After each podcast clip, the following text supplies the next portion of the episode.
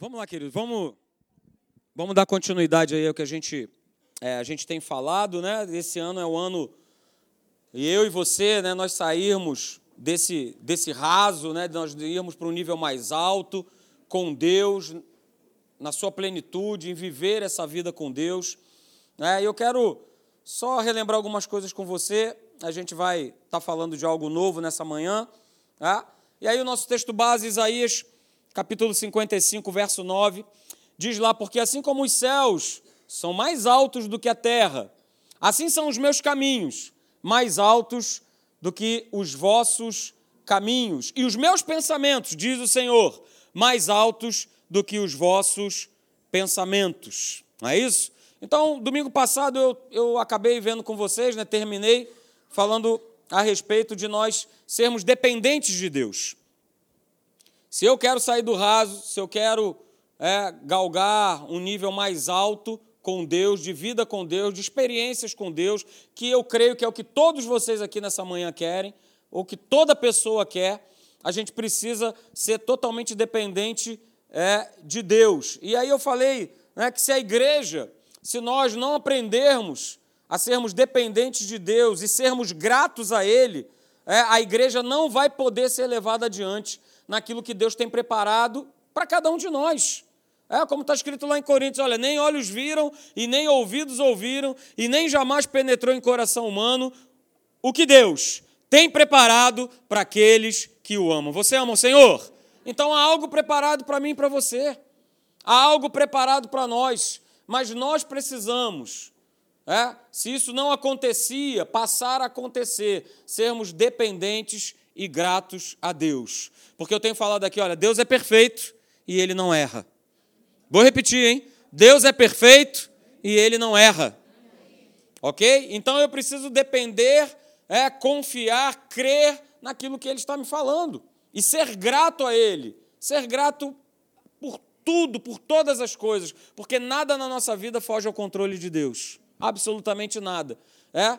Então, eu coloquei aí também, né, Salmo 37, verso 5, justamente isso, olha, deixe nas mãos do Senhor tudo o que você for fazer.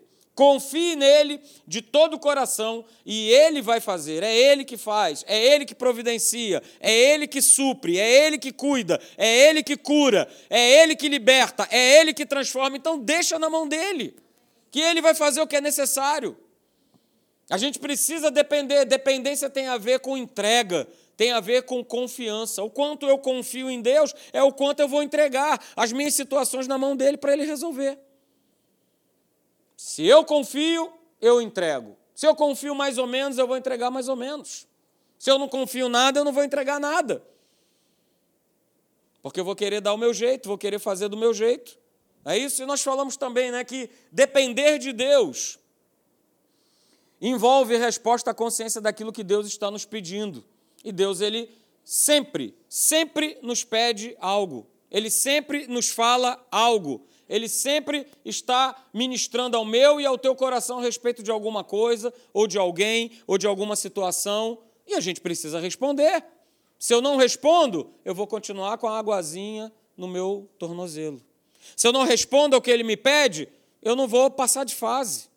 Eu vou continuar lá emperrado lá no jogo da minha vida o jogo não muda de fase. Está sempre naquela mesma fase. Estou indo lá, ih, rapaz, dou de cara com um monstrão lá grandão, aí ele bate com. com é? Ele bate com um porrete na minha cabeça, aí eu volto lá para o início da fase. É? E eu vou ficando nessa, eu vou ficando nessa, porque não tenho respondido a Deus. Hoje eu quero começar a ver com vocês é, é, algumas, eu coloquei aí, né? Algumas é, oposições, algumas barreiras que querem nos impedir de, de nós sairmos desse raso, de nós mudarmos de fase, de nós mudarmos de nível. Eu quero começar a ver com você aqui nos domingos pela manhã é, algumas, algumas dessas oposições que se levantam, algumas barreiras que, que muitas vezes acontecem e que às vezes nós não nos apercebemos é, delas. Né? E a primeira delas, a primeira, a primeira barreira que eu posso chamar assim, ou a primeira oposição, é essa aqui, olha. Falta de conhecimento revelado da palavra de Deus. É a primeira barreira. E foi o que eu comentei com vocês aqui né, a respeito da faculdade. Quatro anos estudando, quatro anos estudando a letra. Quatro anos estudando a letra. Até onde isso vai me levar? A gente vai ver hoje aqui pela manhã. Não é isso?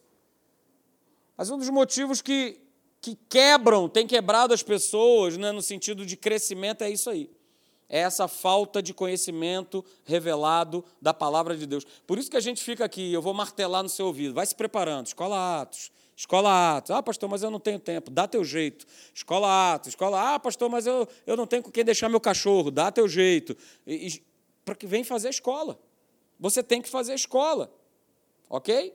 Porque é uma necessidade primordial da gente que anda com Deus, a gente poder edificar o nosso espírito. Mas a gente só vai edificar o nosso espírito se eu, todos os dias, receber esse conhecimento revelado da verdade. E a gente precisa entender, como eu falei aqui a respeito da faculdade, não é uma edificação intelectual, não é uma edificação mental, ok?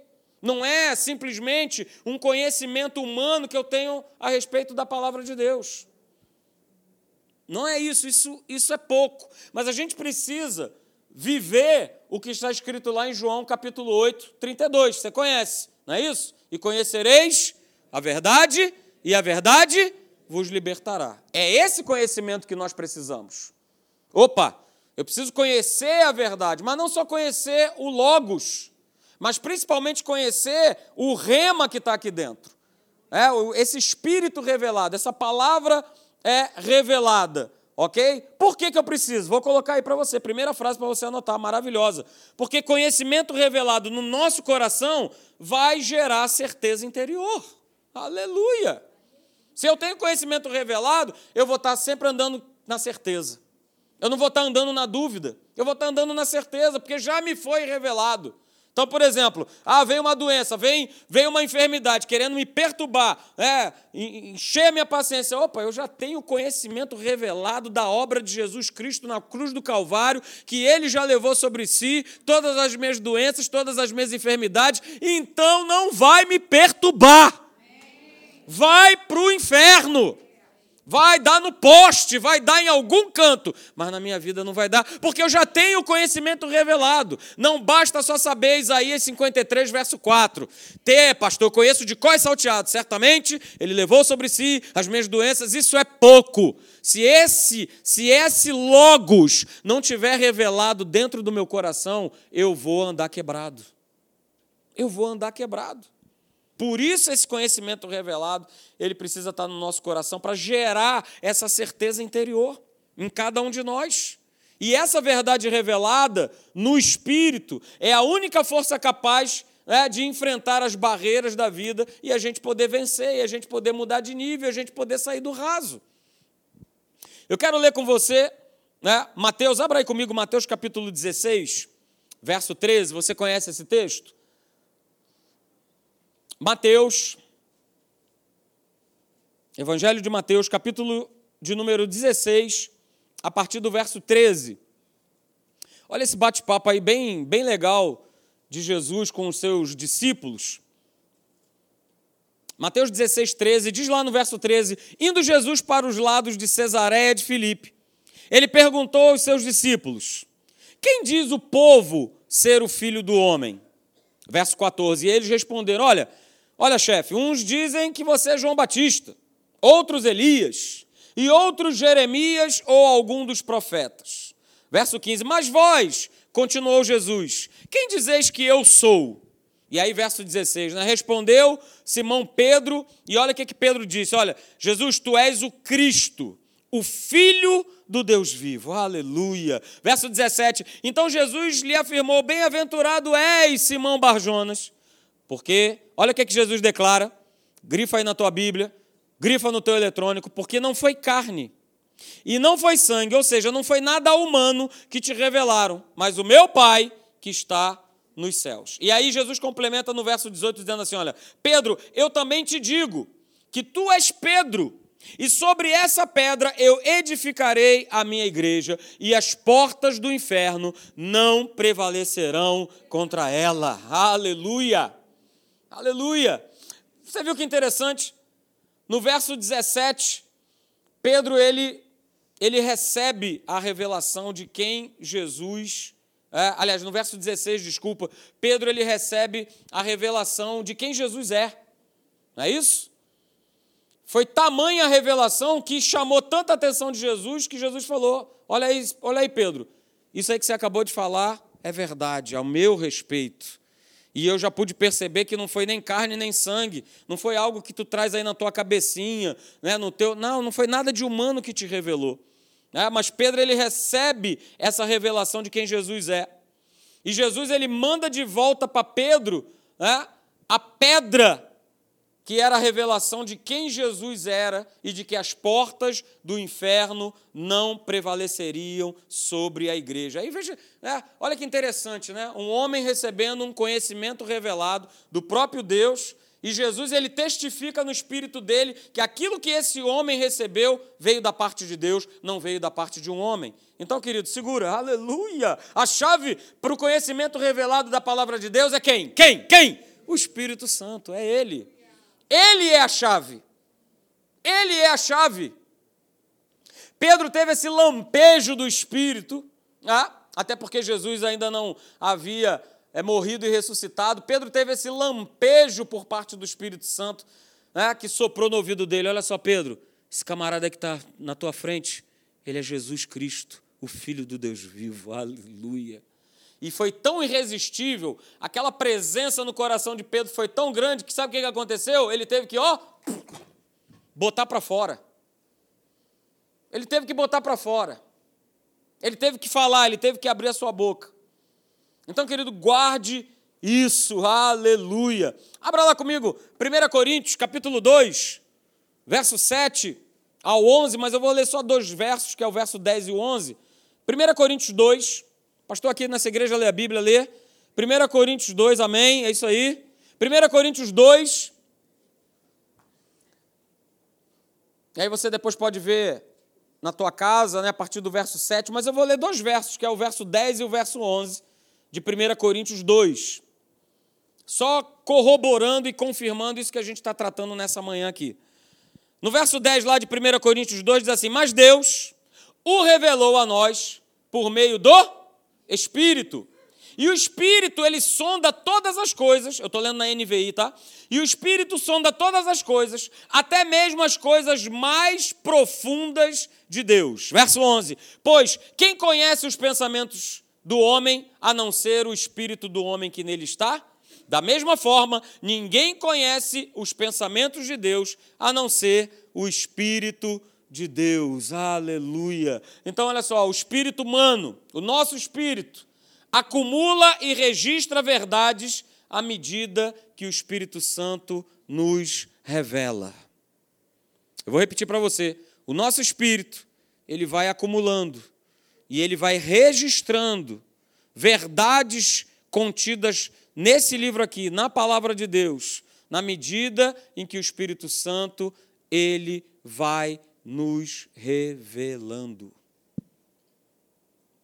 Sem revelação, queridos, eu vou ser apenas um repetidor eu sei onde está escrito, mas eu não tenho vivido essa verdade, essa realidade revelada na minha vida. E a plena eficiência da verdade, ela só chega quando ela é revelada pelo Espírito Santo. Se a revelação não existir, é, as verdades elas não vão produzir certeza no nosso coração. Eu dei o um exemplo para vocês da cura. Ok? Se não existir revelação, eu sei onde está escrito, eu sei que está lá, eu sei que existe uma promessa, mas não foi revelada ainda no meu coração. Eu não tenho certeza plena. Será que é para mim? Será que isso é para mim? Na faculdade mesmo, falando a respeito desse texto, os próprios teólogos não tinham, não tinham é, certeza de que Jesus levou sobre si as nossas doenças, os nossos pecados e as nossas enfermidades. Eles não tinham certeza. Por que, que eles não tinham certeza? Porque eles só trabalhavam com a letra. Eles só trabalhavam com a letra, eles só trabalhavam com a humanidade, eles só trabalhavam com, olha, porque tem um antropólogo, olha, porque tem um filósofo, olha, porque tem um historiador bíblico. Beleza, cara. Mas entre ficar com um filósofo, com um antropólogo, com um historiador ou com a palavra, eu vou ficar com quem? Quem? Eu tenho que ficar com a palavra. Mas eu só vou dar ideia para a palavra se ela estiver revelada no meu coração. Senão eu vou na onda do historiador, do antropólogo, porque é tudo muito convincente. Faz tudo muito sentido e a nossa mente busca isso. Tem que fazer sentido. Tem que fazer sentido. Se não fizer sentido, a gente tem uma dificuldade muito grande para crer e para acreditar.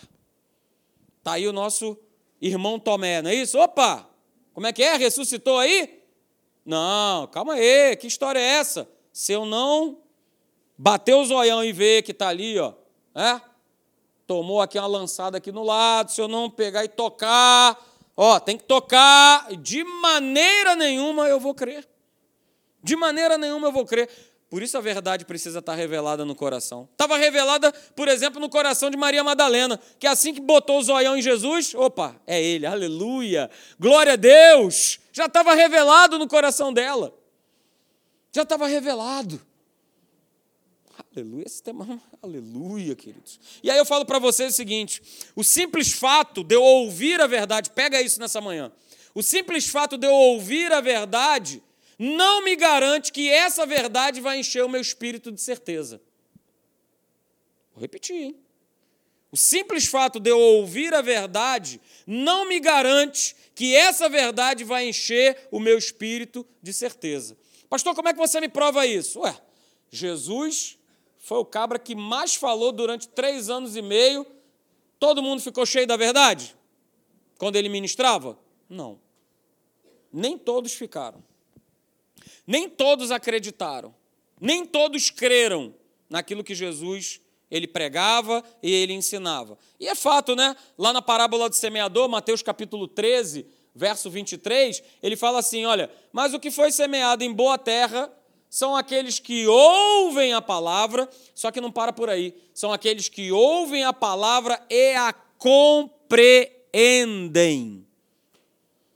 Compreender no grego é verdade revelada. A verdade se manifestou, se descortinou a esse que ouve e que compreende e que essa verdade foi revelada, a esse produz, esse frutifica. A 30, a 60 e a 100 por um. Então, queridos, olha só. O Espírito Santo, ele depende da verdade. E a verdade depende do Espírito Santo. Não dá para desassociar, não dá. Não tem como. O Espírito depende da verdade e a verdade depende do Espírito.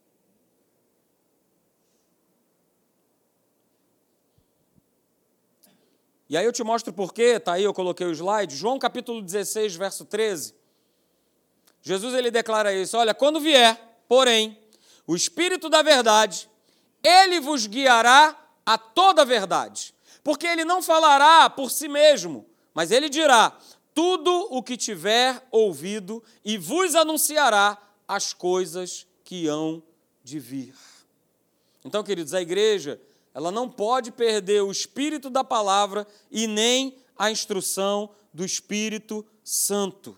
A verdade depende do Espírito Santo, para que ela se torne revelada, para que ela seja iluminada no nosso coração. E o Espírito Santo depende da verdade, para que com essa verdade ele possa te dirigir e te instruir na tua caminhada. Um depende do outro. Como é que o Espírito Santo vai te guiar se não for com base na verdade? Se você ouvir qualquer instrução que não tem base na verdade, quem é que está querendo te guiar? Quem? Quem? O capeta, ele mesmo. Está querendo te induzir, está querendo te levar para um caminho que não é o caminho da verdade. A gente acabou de ler, ó, ele vai guiar, ok, a toda verdade. Espírito nos guiará a toda verdade. Então, queridos, para eu me manter cheio da verdade, para eu me manter cheio da palavra, eu preciso também me manter cheio do Espírito Santo. Isso aí é. Parece ser o óbvio básico, mas eu sempre falo isso. O óbvio precisa ser ensinado. O básico precisa ser falado e repetido e mostrado. Se eu quero me manter cheio dessa verdade, dessa palavra libertadora, eu preciso. Por isso, na Atos, a gente é, fala: olha, como ser dirigido, né? Tem matérias, olha, como ser dirigido pelo Espírito Santo. É? O Espírito Santo é, na vida do homem, outra matéria. A gente fala bastante sobre isso, sobre o Espírito Santo ser esse guia, ser aquele que dirige, ser aquele que controla, ser aquele que governa as nossas vidas. Ok? E se a pessoa ela não é cheia do Espírito Santo, a verdade dessa palavra, é, é, ela tem, tem dificuldade de se tornar revelada. E como consequência, a pessoa não se mantém cheia da verdade. A gente tem um exemplo do próprio Senhor Jesus, que não fazia nada se não tivesse cheio do Espírito Santo. Lucas capítulo 4, verso 1, quando é, ele acaba de ser batizado por João Batista e ele vai é, em direção no deserto, no verso lá diz assim: olha, Jesus, cheio do Espírito Santo, voltou do Jordão e foi guiado pelo mesmo Espírito para o deserto. Ele sabia que ele ia ser tentado, e ele, 100% homem, 100% Deus, opa, eu não vou enfrentar esse combate sem o Espírito Santo. Como é que eu e você, a gente quer enfrentar o combate do nosso dia a dia sem ele? Me diz aí. Como? O próprio Senhor Jesus, o Rei da Glória, foi ser tentado no deserto, e para ir para lá, ele estava cheio do Espírito Santo. Cheio do Espírito Santo. Salmo 119, verso 105, para a gente terminar. Você conhece esse texto? Salmo 119, verso de número 105. Você conhece, diz lá: olha, lâmpada para os meus pés é a tua palavra, e luz para os meus caminhos. Vou repetir: lâmpada para os meus pés é a tua palavra e luz para os meus caminhos. Aí me diz aí, como é que eu vou andar? Como nós lemos lá em Efésios 5,16, num mundo que está em trevas, aonde os dias são maus, sem eu ter essa luz para poder iluminar o meu caminho, dirigir a minha vida. Num mundo que é só trevas, querido. Num mundo que é só que é só engano num mundo cheio de, de conceitos, de ideias, de sugestões, de uma mentalidade distorcida. Lâmpada para os meus pés. Espírito Santo, seja essa lâmpada para iluminar o nosso caminho, para a gente sair do raso, para a gente mudar de nível. Senão a gente fica nessa mesma mediocridade.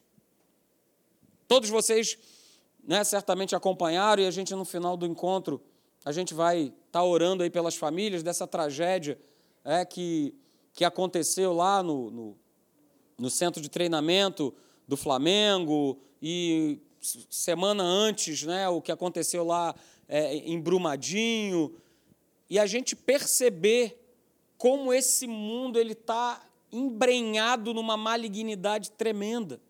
Pessoas comemorando a desgraça das outras pessoas falando, poxa, é, no caso do Flamengo, ah, poxa, que legal, tá vendo? Foi tirar o, meu, o jogador do meu time, tinha mais era que morrer mesmo. E a gente vai vendo isso, conversando com, com amigos, né, mostrando né, um, um ódio, né? Ah, porque esse clube tinha que era que fechar, e, e, e vem com ódio, e as pessoas vitimadas e seus familiares, isso pouco importa. A gente olha para Brumadinho, a gente vê a mesma coisa. É, pouco importa. A gente dá lá uma indenização e tudo se resolve. Não se resolve. Não se resolve. Mas esse é o espírito desse mundo. E nós precisamos estar vigilantes para que a gente não entre nessa mesma vibe. E a gente não entre nesse, por esse mesmo caminho. Por isso, a palavra precisa estar revelada no nosso coração. Porque senão, queridos, eu me torno que nem os fariseus sabiam esse livro aqui de ponta a ponta. Sabiam cada palavra que estava escrita. Cada, cada palavra eles sabiam. Mas eles só sabiam a letra. O conhecimento revelado não existia e nem muito menos eles queriam dar ouvidos. Foi aquilo que eu falei, né? Jesus ele pregava, ele ensinava e multidões o ouviam, mas nem todo mundo abraçou esse evangelho e essa palavra libertadora. Assim como acontece na Atos também, a gente chama pessoas para estarem aqui, mas nem todo mundo que faz dois, que faz três anos de Atos, abraça esse conhecimento revelado. Pastor, como é que você sabe disso? Ué, muito simples. Os comportamentos, as atitudes, o linguajar, tudo isso denuncia que a pessoa, apesar de tudo, o que ela quis, sei lá, foi ter um diploma, foi ter uma letra, foi ter. Não sei. Querido, se nós é, não tivermos esse conhecimento revelado diariamente no nosso coração, nós não teremos como caminhar e avançar com Deus. A gente vai continuar com a águazinha no tornozelo e vai estar achando que está legal, que está tudo muito bom. Mas eu e você, nós não fomos chamados para viver nessa condição. Não fomos. Não fomos para sermos os fariseus do século 21.